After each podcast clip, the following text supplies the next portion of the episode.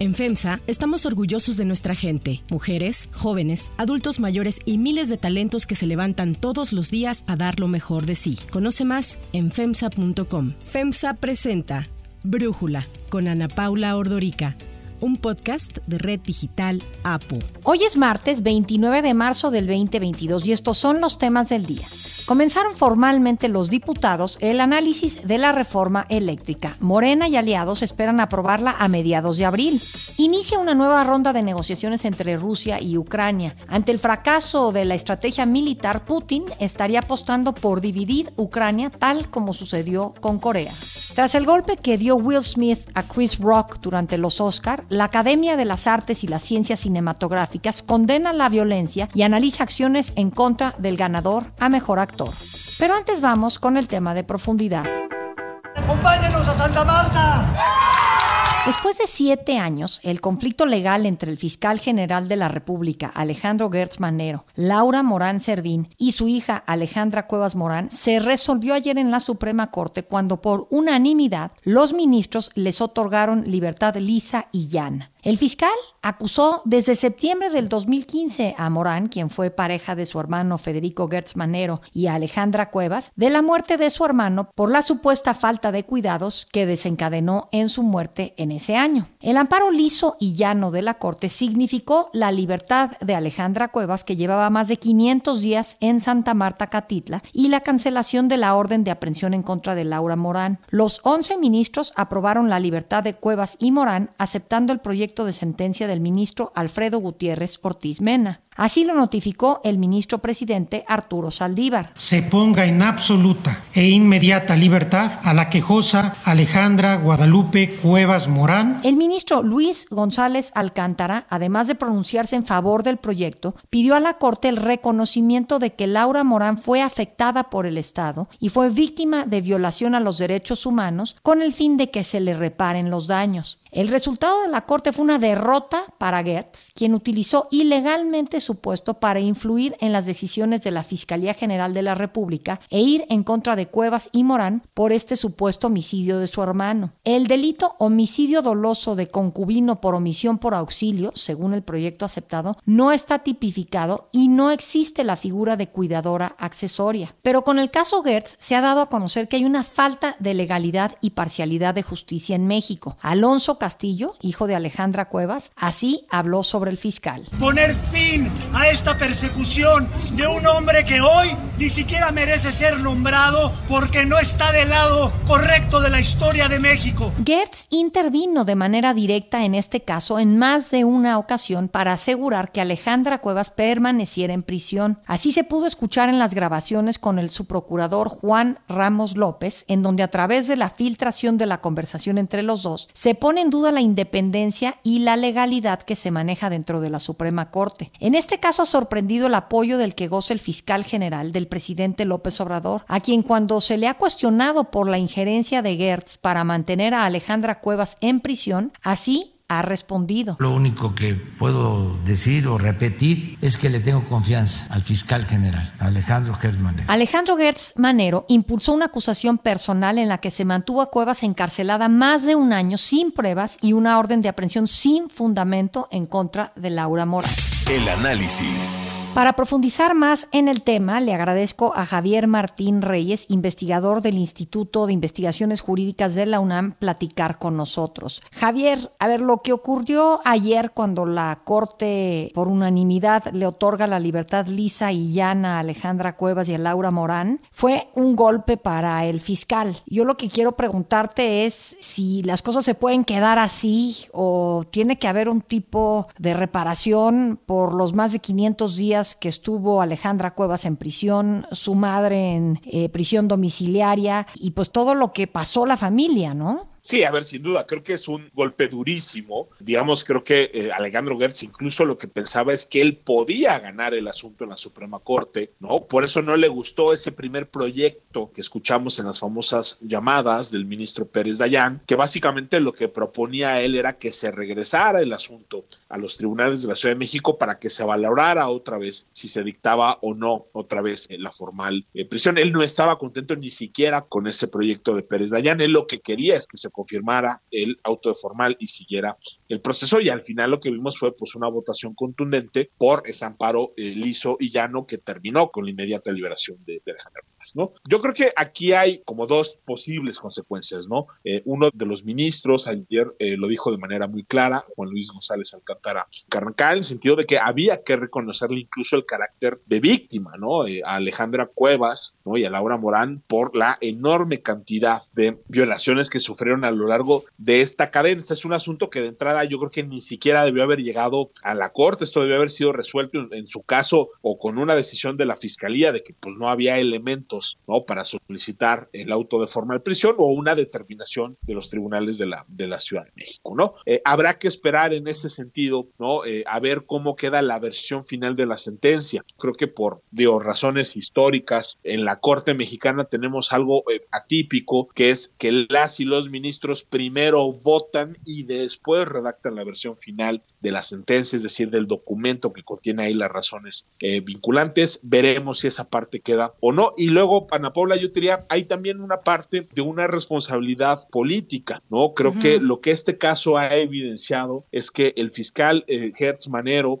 pues no solo ha tratado de presionar a la Suprema Corte de Justicia de la Nación, ahí están esos audios que todos escuchamos, sino que además ha utilizado recursos de la propia fiscalía con fines eh, personales. Creo que esto es evidentemente una violación a la Constitución, este es un uso indebido de los recursos humanos que tiene a su cargo el fiscal general. Y si nos tomáramos en serio la Constitución y la ley, ¿no? Pues hay un sujeto que es el que tiene constitucionalmente la posibilidad de remover al fiscal general de la República y ese sujeto es el presidente de la República, Andrés Manuel López Obrador. Creo que si él se tomara en serio, ¿no? El papel que tiene dentro de esa función constitucional, tendría que estar considerando muy seriamente destituir a un fiscal que ha demostrado que no tiene ni la vocación, ni la capacidad, ni la imparcialidad suficiente para desempeñarse como fiscal general de la República, Ana Paula. Sí, la verdad es que el presidente ha tenido un discurso desde campaña de combate a la corrupción, pero pues me parece que este caso es muy claro, Javier, pero lo que le falta a México es Estado de Derecho y lo que hemos visto con la Fiscalía, pienso yo, pero te lo pregunto, no sé si tú lo ves así, es pues que se ha minado como nunca, muchísimos años, nos podemos remontar a la época de Echeverría, si quieres, o Díaz Ordaz, para ver pues casos de abuso de autoridad como los que estamos viendo ahorita. Sí, a ver, y yo te diría, y además es todavía más grave la situación que estamos viviendo en la actualidad, porque lo que ha hecho el fiscal Gertz es no solo, déjame ponerlo así, frenar la transición de esa vieja Procuraduría General de la República a la Fiscalía General, sino que incluso en algunas materias parece que tenemos abiertos y francos retrocesos. Durante muchísimos años, y eso lo sabemos, pues bueno, el hecho de que el procurador o la procuradora dependiera del presidente de la República era algo que limitaba enormemente a la Procuraduría, era algo que introducía eh, sesgos y parcialidades en la Procuración de Justicia. Y por supuesto que en el pasado pues hay ejemplos de ello, pero precisamente para limitar esa parcialidad, esa arbitrariedad y también hay que decirlo, esa falta de eficacia de la vieja Procuraduría General de la República es que prácticamente todos los partidos políticos en su momento optaron por un modelo diferente, con una fiscalía eh, que no solo fuera autónoma de los otros poderes, que por supuesto eso es muy importante, sino también una fiscalía con mejores herramientas para investigar, una fiscalía respetuosa de los derechos humanos y una fiscalía que realmente le pudiera cumplir a las víctimas y a la sociedad. Creo que es un error y de proporciones históricas, ¿no? Que tanto el presidente López Obrador como eventualmente los partidos políticos en el Senado hayan ratificado a Alejandro Hertz Manero como el primer fiscal general de la República, porque lo único que ha hecho Hertz en todo este tiempo que ha estado en la fiscalía es mostrarnos uno que personalmente no está dispuesto a tener esa distancia necesaria respecto del poder ejecutivo. Recordaremos ese bochornoso episodio donde incluso llegó a la mañanera con un cheque a regresarle de fondos al presidente de la República cuando ni siquiera estaba facultado para ello. Hemos visto una enorme cantidad de decisiones muy desafortunadas por parte eh, de la Fiscalía. Ahí está la acusación en contra de 31 personas de la comunidad científica a las que se les quería procesar por delincuencia organizada simple y sencillamente porque habían cumplido con un esquema que estaba contemplado tanto en la ley como en el estatuto del CONACIT. Y en esta larga trama que hemos visto en el caso de Alejandra eh, Cuevas y, Laura Morán, lo que hemos visto es ya ni siquiera esas presiones, déjame ponerlo así, políticas, eh, partidistas, ¿no? Por parte de la fiscalía que se alinea con los intereses del gobierno en turno. Ahí lo que ya hemos visto es un fiscal que cree que esa institución que está para servir a la sociedad y a la ciudadanía puede estar al servicio, ¿no? De los eh, más profundos, déjame ponerlo así, caprichos personales y obsesiones personales de Alejandro Gertz eh, Manero. Entonces, creo que si vemos, digamos, lo que nos estábamos jugando, ¿no? Con la designación del primer fiscal eh, autónomo y vemos el desempeño que ha tenido Gertz, no solo hemos visto de nueva cuenta, ¿no? Un freno a esa transición, sino creo que hemos visto francos retrocesos y eso, Ana Paula, creo que es algo que nos va a costar muchísimo trabajo como sociedad, eventualmente poder reparar. Hay que decirlo, esa transición no ha sucedido. La fiscalía sigue siendo una institución vertical y sigue siendo una institución que no solo responde a los intereses del, poder del turno, sino que ahora está eh, al servicio de una persona que si no sucede nada extraordinario, se va a quedar en la fiscalía hasta el año 2028. Eso es gravísimo. Ahora, a mí también me llama la atención algo, Javier. Está el caso de la juez 67 penal de la Ciudad de México, Marcela Ángeles Arrieta. Ella fue la que dictó la prisión preventiva para Alejandra Cuevas y este arresto domiciliario de Laura Morán. El fiscal no puede actuar solo. Dependió de la actuación de esta juez y no sé si hubo otros jueces en el camino que también actuaron bajo los deseos del fiscal general de la República. ¿Qué pasa con ellos? Entiendo que su jefe es pues justamente el ministro presidente de la Corte al ser el que encabeza el Consejo de la Judicatura. Yo diría, este es un asunto que paradójicamente le corresponde al fuero local, es decir, esto es algo que se debió haber eh, procesado y de hecho se procesó en las instituciones de justicia de la Ciudad de México. Yo diría, por supuesto que hay papel del fiscal general de la República que utilizó informalmente su poder y su investidura para revivir un caso que en el pasado prácticamente ya estaba muerto entre 2016 y 2017. La entonces Procuraduría General de la Ciudad de México había determinado que no había elementos para procesar eventualmente a Laura Morán y a Alejandra Cuevas, ¿no? Y fue hasta que Alejandro Gertz Manero se volvió el fiscal general de la República que, por las razones que ya todos podemos pensar e intuir, se vuelve a revivir el caso de alguna manera. Entonces hay una responsabilidad del fiscal general, sí, sin duda, pero también hay una responsabilidad, en primer lugar, de la Fiscalía de la Ciudad de México, que se supone que tendría que ser una fiscalía también autónoma, que no ha salido a explicar las razones que la llevaron de nueva cuenta a revivir este asunto. Y luego hay dos determinaciones del Poder Judicial local, es decir, de la Ciudad de México, que son muy desafortunadas. La primera, en efecto, es la determinación, ¿no? Este, del juzgado de distrito que decide que sí hay que dictar el auto de formal prisión a partir de una figura del garante accesorio que ni siquiera existe en la legislación penal. Y luego también hay que decirlo, Ana Paula, cuando se presenta el recurso de apelación, una de las salas también del Tribunal ¿no? este, de, de, de, de, Justicia de la Ciudad de México termina confirmando esa determinación. Es hasta que interviene la justicia federal que eventualmente se empieza a resolver esto. Pero de nueva cuenta, creo que a lo que aspiramos ¿no? En, un país que quiere construir un sistema de justicia, pues es que no todo tenga que llegar a la justicia federal o que tenga que llegar, imagínate, a la Suprema Corte de Justicia de la Nación. La Suprema Corte no tiene ni siquiera ni el tiempo ni los recursos necesarios para estar resolviendo este tipo de, de asuntos. Quienes tendrían que tomar de nueva cuenta ¿no? la responsabilidad en primer lugar son las fiscalías, luego los poderes judiciales locales y luego el resto del Poder Judicial de la Federación. Y la verdad, Ana Paula, es que este asunto sí lo que evidencia es lo mal que sigue estando todavía la Fiscalía de la Ciudad de México, evidencia de manera muy clara las deficiencias del Poder Judicial de la Ciudad eh, de México y en cierta medida también nos muestra que el Poder Judicial, incluso a nivel federal, pues camina, ¿no? Todavía con unos pasos muy lentos rumbo hacia una justicia mucho más pronta y efectiva. La verdad, yo creo que si en este asunto no se hubieran dado a conocer los audios del fiscal Gertz, muy probablemente la Corte hubiera tomado otra determinación y quizá hoy en día Alejandra Cuevas no estaría libre. Javier Martín Reyes, muchísimas gracias por tu análisis y por platicar con nosotros. Si te gusta escuchar Brújula, te invitamos a que te suscribas en tu aplicación favorita o que descargues la aplicación Apo Digital. Es totalmente gratis y si te suscribes será más fácil para ti escucharnos. Además, nos puedes dejar un comentario o calificar el podcast para que sigamos creciendo y mejorando para ti. Hay otras noticias para tomar en cuenta.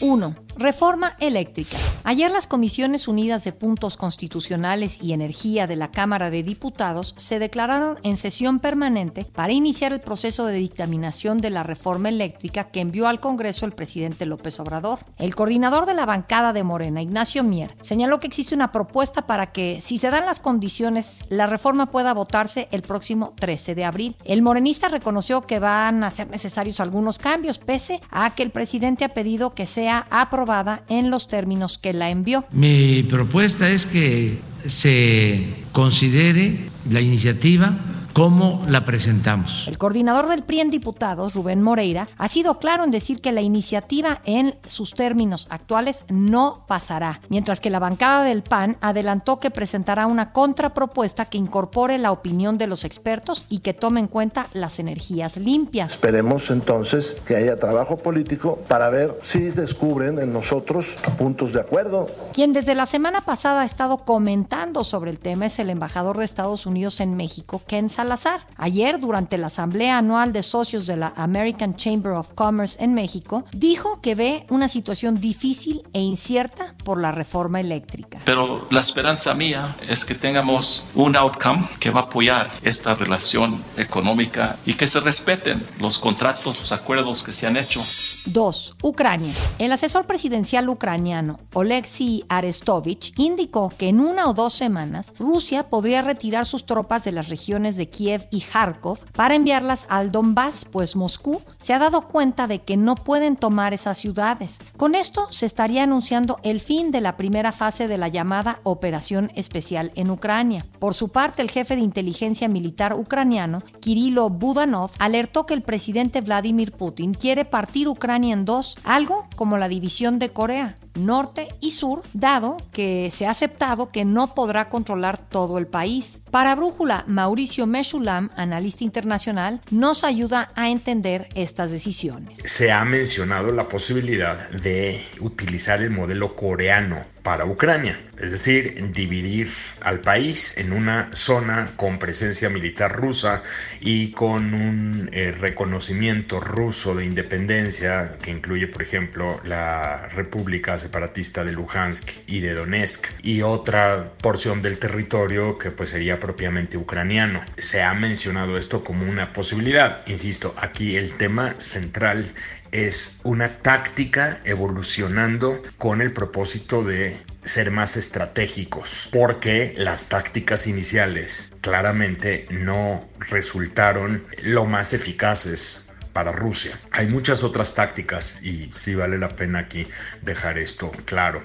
Eh, otras tácticas pueden incluir, por ejemplo, la utilización de bombardeos con mayor escala. Ya estuvimos viendo el empleo de misiles hipersónicos, bombardeos que van golpeando no solamente la infraestructura militar, sino incluso la infraestructura civil del país. Y en fin, otras posibilidades de escalamiento que se han ido colocando sobre la mesa. Ayer, las delegaciones rusas y ucranianas se encontraron en Estambul, en donde se instaló una nueva mesa para negociar un alto al fuego. Dos de los miembros de la delegación negociadora de Ucrania, uno de ellos Rustem Umerov y el millonario ruso Roman Abramovich, presentaron síntomas de un posible envenenamiento con sustancias químicas que les provocaron ojos rojos, dificultad para comer y ceguera por algunas horas. Los tres se encuentran fuera de peligro y por ello se cree que fue una forma de los duros dentro del Kremlin para mandar un mensaje y no para matarlos. 3. Will Smith. oh, Richard.